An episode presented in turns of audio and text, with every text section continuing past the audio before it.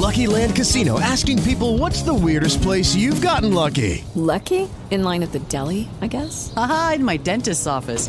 More than once, actually. Do I have to say? Yes, you do. In the car before my kids' PTA meeting. Really? Yes. Excuse me, what's the weirdest place you've gotten lucky? I never win and tell. Well, there you have it. You can get lucky anywhere playing at LuckyLandSlots.com. Play for free right now. Are you feeling lucky? No purchase necessary. Void where prohibited by law. 18 plus. Terms and conditions apply. See website for details. En Caracol Radio Amigos TIC, el podcast de análisis de la actualidad tecnológica de Colombia. Hola, hola, ¿cómo están? Bienvenidos, muy buenos días, tardes o noches, dependiendo del momento en que nos escuchen. Nuevamente eh, es un agrado tenerlos a ustedes aquí en Numeral Amigos TIC, el podcast número uno de Colombia en transformación digital, en análisis de lo que pasa con las TIC en nuestro país. Estamos muy contentos porque el episodio de hoy eh, ocurre durante el Foro de Inteligencia Artificial, el futuro de la inteligencia artificial en Colombia, organizado por Foro Semana con invitación de Huawei Colombia. Y no es mentira, les vamos a pedir que por favor hagan un ruidito, por favor todos, un aplauso. Una bulla, una bulla, una bulla. Hemos vuelto al radioteatro.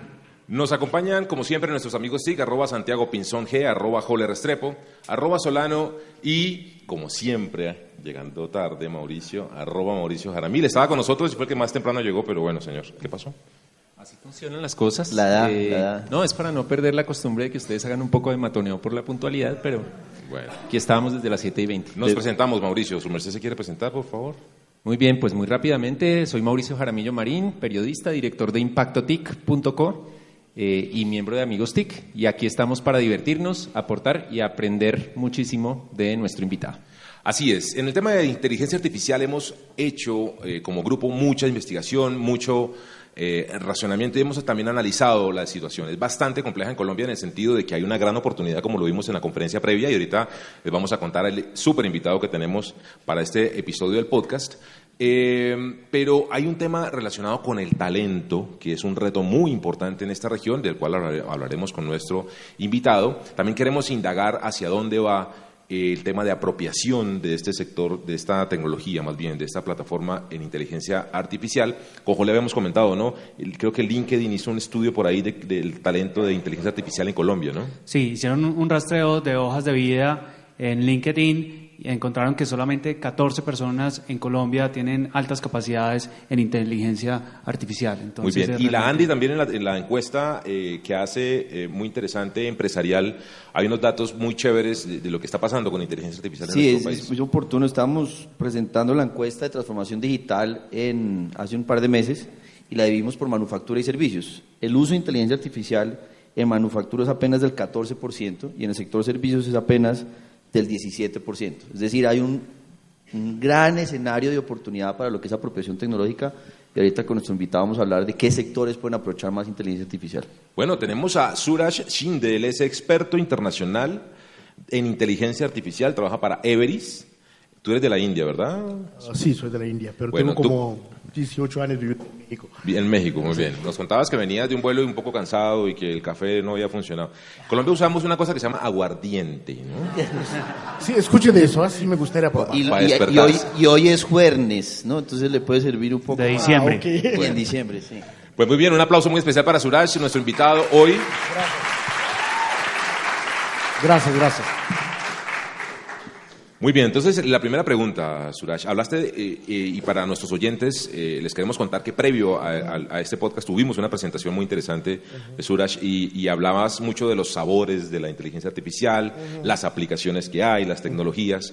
Eh, pero yo quisiera ahondar un poco más en la experiencia pura y dura que tienes tú en, en el uso ya real en campo de la inteligencia artificial. Sí, es que, como comentas, y es, es muy buen punto que tocaste, el tema de talento, ¿no? Es como, ah, hay, hay varios temas, tres o cuatro temas que eh, son, principalmente, ah, son principales para la adopción de inteligencia artificial. Uno es el tema de talento, ¿ok? Así es. Otro es el tema de los datos, porque cuando hace un rato estuve hablando de datos, digo, sí hay muchos datos, pero ¿cuántos datos tenemos acceso? Es que, por ejemplo, yo si quiero hacer el día de hoy una prueba o una- un, un experimento, no tengo datos, tengo que estar buscando a dónde conseguir los datos. Porque hay datos públicos, algunos, que hay buena gente que está compartiendo, pero por muchas veces es un gran reto conseguir los datos, ¿no? Otro tema es el tema de identificar un caso de uso, un caso de negocio que es realmente impactante para la empresa, ¿no? ¿Ok? Por ejemplo, si, por ejemplo, si te vas a un banco y dices que te voy a ayudar con un sistema para detección de fraudes, el problema es que existen muchos sistemas anteriores. Entonces, a lo mejor hay un pequeño cambio porque te vas a hacer un sistema un poquito más inteligente, pero no es un caso de negocio suficientemente poderoso. Entonces, por eso es importante también este tipo de conferencias que estamos haciendo, todo el tema de evangelismo, podemos decir, para que podamos conocer, aprender y entender más sobre inteligencia artificial y cómo es el uso de inteligencia artificial, ¿no? En tema de talento me sorprende algo, porque realmente día de hoy, si yo puedo pensar hace 20, 22 años, cuando literalmente el Internet era nuevo y no había información, no había acceso a información. En esta época, si tú decías que había un uh, problema de, de- de encontrar talento, era entendible, porque no había, había unos, mi primer trabajo como programador de Java, me dieron un libro y me dijeron, aquí está el libro De Java. de Java. Yo empecé así trabajando en Java y no conocía Java realmente, pues, nada más conocía CS++, de que aprendí en la escuela. Y en el primer trabajo me, me dijeron, hay un trabajo en una empresa en, en- con, con un lenguaje que se llama Java. Y es más fácil que C++. Y realmente sí es más fácil que C++. Pero aún así, no había información. ¿Cómo vas a aprender algo, no? Los, no había cursos y los pocos cursos eran muy caros. No había nada en línea. Entonces te va- te- me dieron un libro y me dijeron, bueno, tienes una semana, estudia este libro y vete, ¿no? Muy digital el tema, ¿no? Con el Sí, libraco. sí, sí. me fui con este libro y obviamente me corrieron, ¿no? Pero bueno, porque bueno, en una semana nadie puede aprender Java, ¿no? Pero así era el. Pero día de hoy no es el caso. Hay tantos cursos gratis literalmente en internet, hay tanta información. Entonces, ¿por qué los jóvenes no aprenden, no? Entonces, este tema de talento yo creo que es un tema de voluntad. Yo creo que sí es posible. Día de hoy cualquiera puede programar con, con hay frameworks como TensorFlow, PyTorch, totalmente open source. Código abierto está a todos lados. Entonces, yo creo que es un tema de voluntad. Yo creo que es un tema de, de informas- informar a estos chicos para que, y, y- y, ah, ah, para, que pueden, pa- para que tomen esos cursos, para que, para que hagan experimentos. Está la nube. No tienes que comprar un servidor como antes. ¿Y, y recuerdas algún sitio en especial para esos cursos? ¿Para alguna Hay dirección? mucho? Udemy, Coursera, Udacity, hay muchos. Platzi en Colombia, ¿no? Sí, hay muchos. ah, Khan Academy. sí. Además, hay en número hay otros cursos por de Carnegie Mellon, de Stanford, que muchos que están literalmente, ¿cómo se llama? MOOCs, ¿no? Ajá. Ok, que, que son gratis, totalmente. Y, y el código está, está disponible. Tú puedes bajar todo el código, ah, eh, programar en un idioma, en un lenguaje tan fácil como Python, que no tiene nada que ver con Java. Ay, perdón. Qué espanto. Es que eso es lo que pasa cuando uno tiene un jet lag de varias, varias horas. Entonces, ese tipo de cosas eh, ah, existen. Entonces, no, no realmente no debemos tener este problema de talento, ¿no? Entonces, talento es una cosa que yo creo que es totalmente tema de voluntad.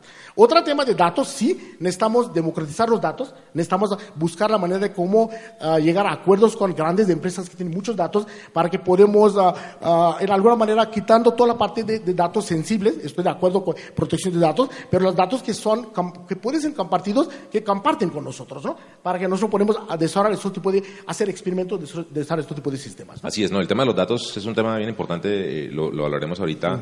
y, y- pero en Amigos TIC tenemos a alguien que tira código de inteligencia artificial, que genera bots y demás, Don Pole, que tenía Claro. pregunta, ¿no?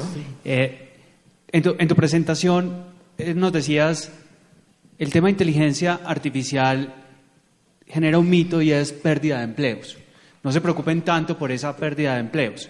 Eh, sin embargo, otras voces dicen cuidado, sobre todo países de Latinoamérica en el que las acciones son tan repetitivas, las labores son tan repetitivas. Eh, ¿En qué punto deberíamos estar? ¿O en el muy positivo de esto no va a desplazar eh, empleos o en el otro lado de vamos a quedar todos sin empleo? Esto en el medio, ni, un lado ni otro lado. Hay- Es como la, la leyenda ¿no? de los ah, que conocen los de Boogeyman, ¿no? Hay un Boogeyman en el closet que el niño no puede dormir toda la noche, ¿no? Pensando que va a salir algún momento una fantasma desde el closet, ¿no? Y, y, ah, el tema es que puede pasar cualquiera de las dos cosas, ¿no? Pero día de hoy, ca- con la, con la sofisticación y madurez que tiene inteligencia artificial, no, pu- un, eh, ninguna inteligencia artificial puede reemplazar a un humano. Todavía no. Todavía no. Todavía nuestro reto o nuestro, nuestro objetivo principal es cómo podemos mejorar la productividad. ¿Cómo podemos crear un- un- una herramienta para que pueda aumentar la capacidad? Pero no realmente reemplazar humanos. Ahora, sí puede pasar, no digo que no, porque yo como tecnólogo, como ingeniero, sí me gustaría ver algún día un sistema que pueda hacer todo lo que hacemos como humanos, ¿no? Seguro que sí, pero eso va a tardar hasta que llegamos al nivel de General AI, a lo mejor. Pero también no, no tenemos que espantar tanto, porque siempre hay nuevos trabajos. El- es que un humano es, es muy creativo. Entonces yo creo que nosotros como humanos podemos reinventar, podemos buscar otros caminos.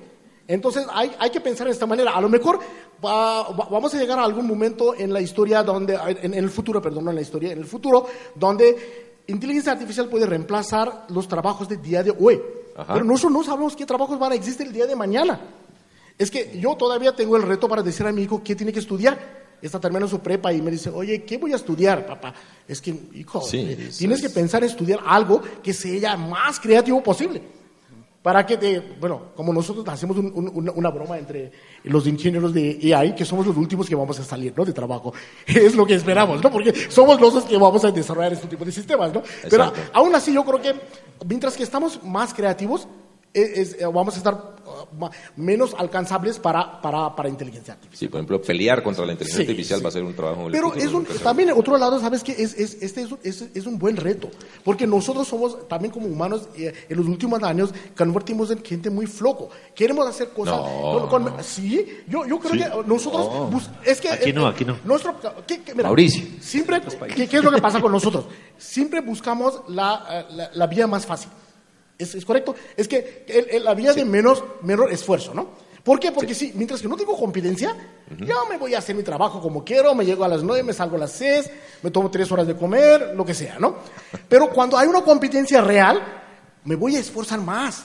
Entonces yo creo que ese es un buen reto para nosotros. No vamos a competir nada más con- entre nosotros, pero Sino también, también vamos a competir con algo más que no tiene sentimientos por el momento. y no realmente tiene hambre, no, ti- no tiene no necesita vacaciones, no tiene jet lag como mío. Entonces, esta, esta cosa que va a llegar es, es algo interesante entonces tenemos que preparar mejor. Eso es lo que yo digo a mi hijo, ¿no? Prepara, tienes que preparar de manera la- ah, para ser Así es. ajá, Eh, más eh, inteligente, hay un- más, más creativo. Y hay un informe del Banco Mundial que dice que nuestros hijos, eh, los más pequeñitos, van a trabajar en oficios o van a estudiar eh, eh, o, eh, carreras que hoy no existen, que hoy todavía no están en desarrollo. Así que va a ser bien interesante. Víctor tenía una pregunta. Sí, Suraj, eh, en nuestros países el empresariado está conformado en altísimos porcentajes por compañías pequeñas, por pymes. En Colombia creo que estamos alrededor del 96% Sí, tanto aproximadamente. ¿Qué mensaje darle a ese segmento? Porque cuando uno, y lo decías ahora en la presentación, uno oye hablar de inteligencia artificial y piensa que toca Robocop, que Terminator, que toca poner, Skynet. Sí, sí, sí. contratar los recursos humanos. ¿Qué mensaje darle para que no se asusten, para que le metan el diente a este tema y, y digan, sí, es posible empezar con estas metas tempranas, con estos procesos lógicos? Yo creo que realmente la, la oportunidad más grande existe en esta capa de negocio, ¿ah? porque la gran mayoría de startups que están en inteligencia artificial, o casi la- todas, eh, no tienen más de 50 em- emplea- personas que trabajan Así ellos, es, ¿no? son pequeños. Entonces, pequeñas empresas. Y existe la oportunidad para estas empresas. Primero, son empresas que tienen mente abierto, tienen mente joven, fresco. Y otro tema ahí es que, es que pueden buscar nuevos modelos de negocio. Esa es la parte interesante.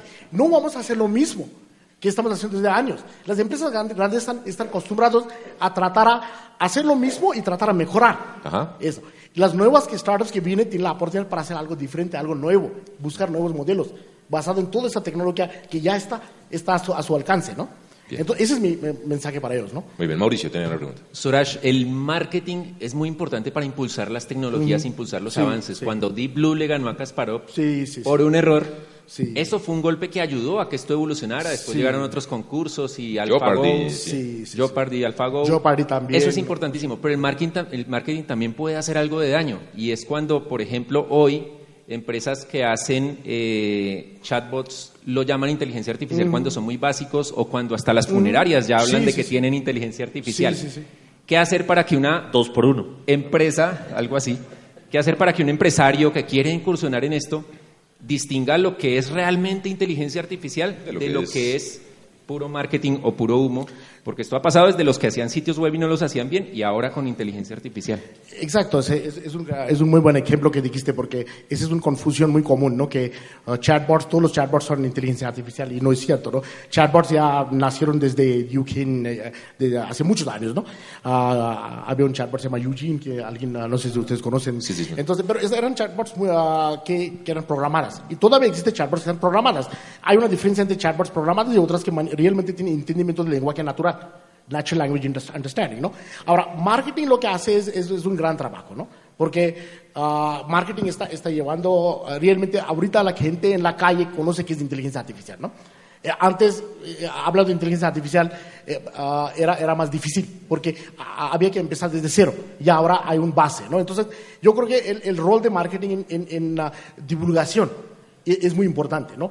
Pero eh, divulgación la, la manera correcta, ¿no? Entonces, en, en el rol de marketing debemos tener gente experta para que puedan platicar en- con, con, con factos qué es la diferencia, ¿no? O dónde realmente es inteligencia Sí, artificial. ¿no? Ahora, las grandes empresas están poniendo retos para, por ejemplo, Carnegie Mellon ganó el, con el mejor jugador de Texas Holding. ¿no? O Google ganó con AlphaGo, o IBM gana con, ah, por ejemplo, con, con Gary Kasparov.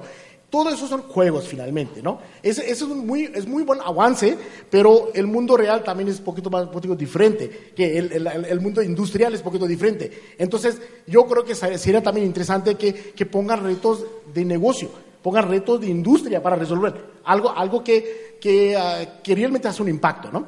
Entonces, ese es un, es un, es un tema también importante que, que podemos poner ese tipo de retos. Ahorita hay una, ah, ustedes conocen, hay un sitio que se llama Kaggle.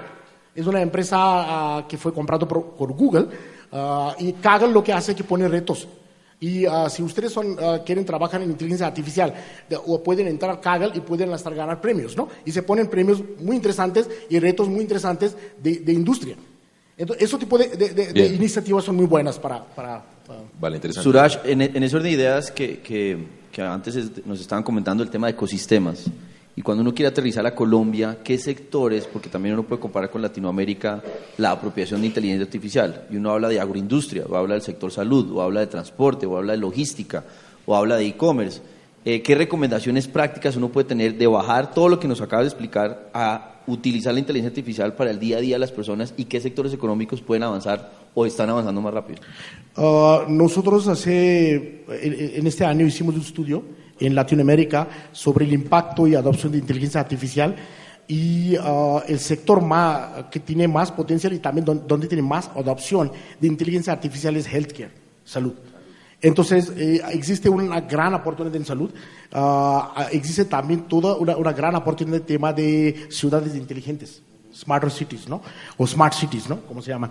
Entonces, to- todos los problemas que tenemos día de hoy de, de- de logística, de tráfico, de contaminación, de población, de varias cosas, ¿no? Y de economía, pero, pero nivel gobierno, nivel, nivel ciudad, ¿no? Ah, o sociedad, podemos decir, hay, hay una gran oportunidad y otra es healthcare, ¿no? O sea, esos son dos que yo lo veo como... el rol del gobierno en este tema, porque hay obviamente mucha discusión de economía digital, estamos hablando de ley de financiamiento, están Mm. hablando de ley de conectividad, estamos hablando de mucho que puede terminar siendo regulación o normatividad, y hasta cierto punto lo que uno mira en el siglo XX se regulaba todo. Sí. Ahora estamos en una circunstancia de si es necesario regular todo o dejar que finalmente avance y se le permita el desarrollo. Entonces, el rol del gobierno acá es de facilitador o de un problema para efectos de la apropiación tecnológica. Yo creo que hay un, hay un nivel de regulación, sí es importante para el tema de datos, ¿no? Privacidad de datos y todo eso.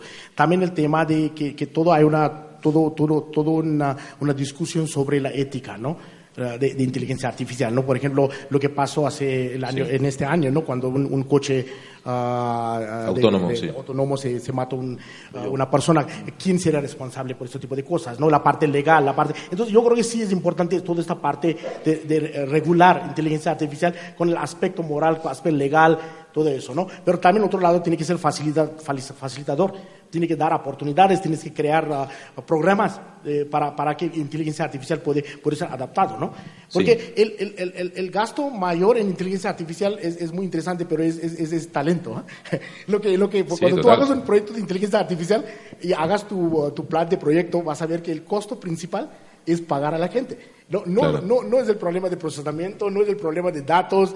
el- bueno, datos es otro problema, pero no, no es costoso. El tema costoso es, es, es talento. Y si podemos nosotros crear más talento, obviamente bajamos los costos suficientemente para que podamos crear este tipo de oportunidades. Y, y durante este eh, foro eh, vendrá también, tengo entendido, Víctor Muñoz, ¿no? el alto consejero presidencial de Transformación Digital, que tiene un discurso muy interesante de lo que estás haciendo a nivel gobierno, en alto gobierno, en, en transformación digital. Colombia cuenta con un centro de excelencia en, en inteligencia artificial que se lanzó en Medellín, si no estoy mal, eh, Jol, en, en el- en mayo de este año. Sí, Así que... De, ro- Andy- de robótica de AI en eh, Ruta N. Sí. que lanzó. Y Everest también está Sí. montando lo mismo en Medellín. Y lo que es interesante acá es eh, el Foro Económico Mundial también está contemplando crear eso en, en Ruta N. Sí, y antes también el, el Centro de Excelencia eh, de la Javeriana, con apoyo de Mintic y muchas otras empresas, eh, ese lleva como dos o tres años también. Excelente, muy bien. Jole, ¿tienes pregunta?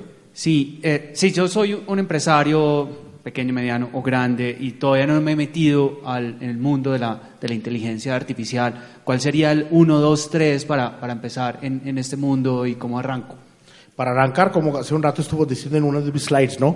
Buscar quick wins, ¿no? Buscar proyectos que tienen alto impacto y, con menos complejidad y ah, inversión, ¿no? Por ejemplo, uno de los casos que, que tiene más impacto y no es muy costoso es el tema de, por ejemplo, implementar desde asistentes virtuales, ¿no?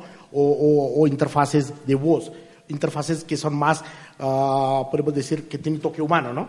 Que podemos interactuar con máquinas, podemos interactuar con, con ah, cualquier sistema, ¿no? Otro tema es también lo que, co- como comenté, el tema de, de computer vision, ¿no? Podemos automatizar muchas cosas, porque hay, hay, hay todo un tema de, ah, que, que estamos viendo que te- tenemos cámaras a todos lados, hay mucha Así es. información y tenemos que, gente monitorando eso, que es, es además, de, además de ser un costo, es, es realmente un perdición de tiempo para ellos. Entonces, ese tipo de cosas podemos automatizar y si hay una oportunidad para empezar en este tipo de... Yo le diría, día de hoy, para empezar, procesamiento de lenguaje natural y computer vision son los dos dominios principales de inteligencia Procesamiento artificial. de lenguaje natural y computing- y computer vision. Son Ok. los dos ah, dominios de inteligencia artificial donde Sí. ah, una empresa puede, debe empezar. Suraj, el tema de los datos no estructurados, justamente Ah, ya. el tema del video, lo que nos mostrabas ahora de cámaras de seguridad. Sí. Hoy está ahí el gran desafío porque es una información supremamente compleja, se da en altos volúmenes, genera muchísimo espacio o, o demanda mucha Volumen, capacidad. Sí. Eh, hoy, hoy, ¿qué podemos decir de cómo va a avanzar eso y cómo también se van a reducir costos Mm. de esa gestión? Sí, es ah, nivel procesamiento, algoritmos, es complejo. Para, para, pero sí existe, ahorita, ah, bueno, no- nosotros como Ebris también hicimos y también hay, hay muchas soluciones en, en- el mercado que están trabajando, y open source, que están trabajando con vídeos, finalmente. Es que hay redes neuronales como Convolutional que, que son específicamente ah, desarrollados para procesar vídeos o imágenes, ¿no? Entonces, el, el, el, ah, sí es el tema no es tan costoso, pero tarda mucho tiempo. Es que el procesamiento es, es, es largo. Entonces, estamos buscando ahora la manera de cómo podemos procesar, como hace un rato estuve diciendo un ejemplo, ¿no? Que para distinguir entre un gato y perro, luego tenemos que poner 10 mil, 20 mil ejemplos de gatos y perros. Entonces, tenemos que, estamos buscando maneras de cómo con poca información podemos enseñar al red neuronal para Así que pueda es. aprender, ¿no? Pero Y- tiempo y cómo- y dinero. Claro, y, y cómo es el tema de la privacidad de los datos, toda la preocupación que hay a nivel mundial en el manejo correcto de la información personal de la gente. ¿No crees que puede ser una barrera incluso para, para esto? E- Ese es, eh, mira, por eso a lo mejor es- esa es la razón que muchas empresas no quieren compartir su información, ¿no? Porque tiene miedo que, pero por ejemplo, ah, lo que yo digo como un ingeniero de inteligencia artificial es que a mí no me realmente interesa el nombre de la persona o dónde vive o su teléfono o su tarjeta de crédito, no, no, me, no me importa. Lo que me importa es que él conoce datos relacionados con su comportamiento. ¿No? Entonces, normalmente, como hace marketing, ¿no? Por ejemplo, queremos conocer personas de cierta edad, de cierto género, Que les guste. ajá, que- son sus gustos, ese tipo de cosas, ¿no? Entonces, si podemos tener, ese filtro, ah, filtrar los datos en, en la manera para que podamos ah, separar los datos ah, sensibles, podemos compartir los datos con, con- sin, sin problema. Muy bien. Suraj, hablamos de, de cambiar, porque la esencia de todo esto es un cambio de mentalidad. Cómo Mm. utiliza uno todas estas tecnologías exponenciales y las lleva a la práctica, bien sea una aerolínea, un banco, lo que sea. Mm. Pero en educación, que hablamos de una nueva formación, ¿cómo utilizaría uno inteligencia artificial para la educación? Eso es muy interesante, ¿eh? porque educación también es un tema que es, es, es, es muy triste, pero todavía en el mundo de, de educación no hay tanto infiltración de inteligencia artificial, aunque hay una gran oportunidad. ¿eh? Un algoritmo que presente los exámenes por mí, por ejemplo. Sí, por ejemplo, ah, nosotros hicimos una prueba, ah, algo muy interesante que yo creo que puede ser aplicable es, es el tema de hacer crear un asistente virtual que puede entrevistar candidatos, ¿no? Entrevistar Entonces, candidatos. entrevistar candidatos. Entonces es un ejemplo, pero es, un- es, es una manera de que, que podemos entrevistar candidatos, podemos dar, ah, podemos decir mentoría a las, a las personas, Sí. podemos hasta, hasta, porque finalmente poner un curso en línea, un, un webcast, es, es más, más fácil.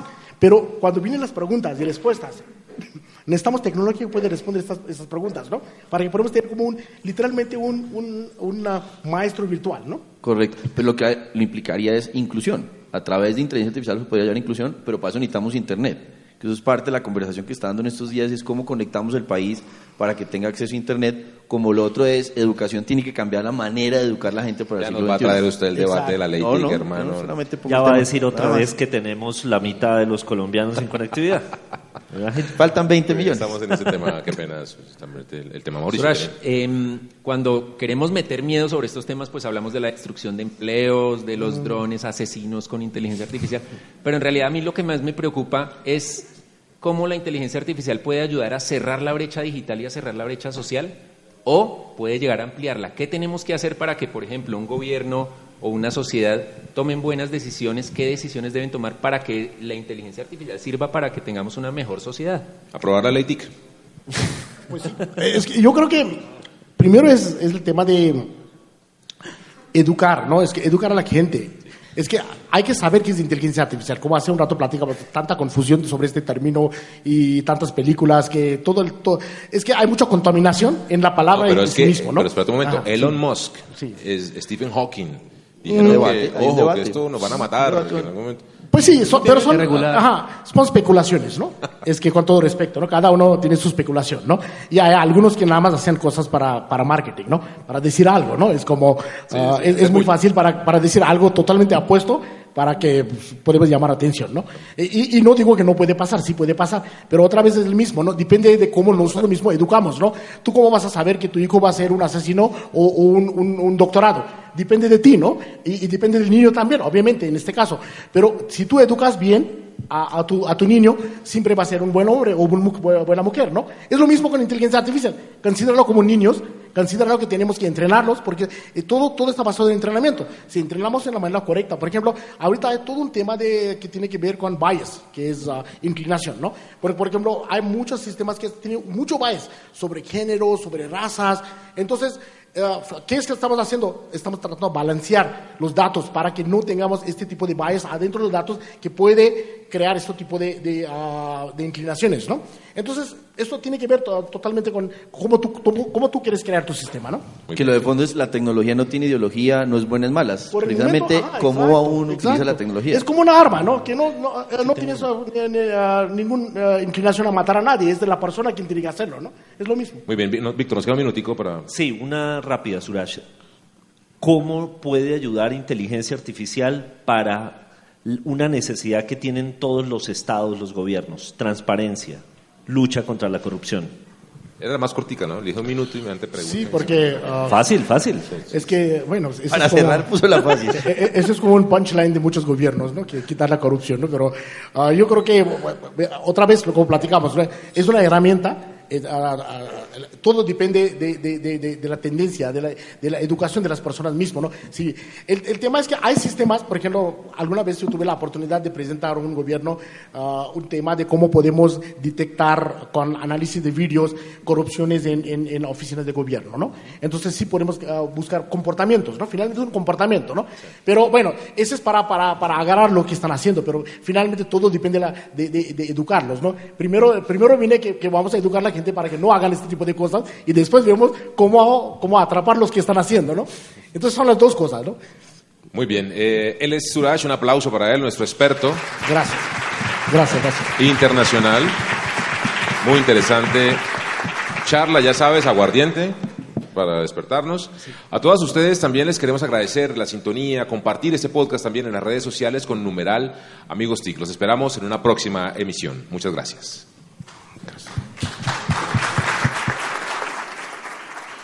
En Caracol Radio Amigos TIC, el podcast de análisis de la actualidad tecnológica de Colombia. With Lucky Land slots, you can get lucky just about anywhere. Dearly beloved, we are gathered here today to. Has anyone seen the bride and groom?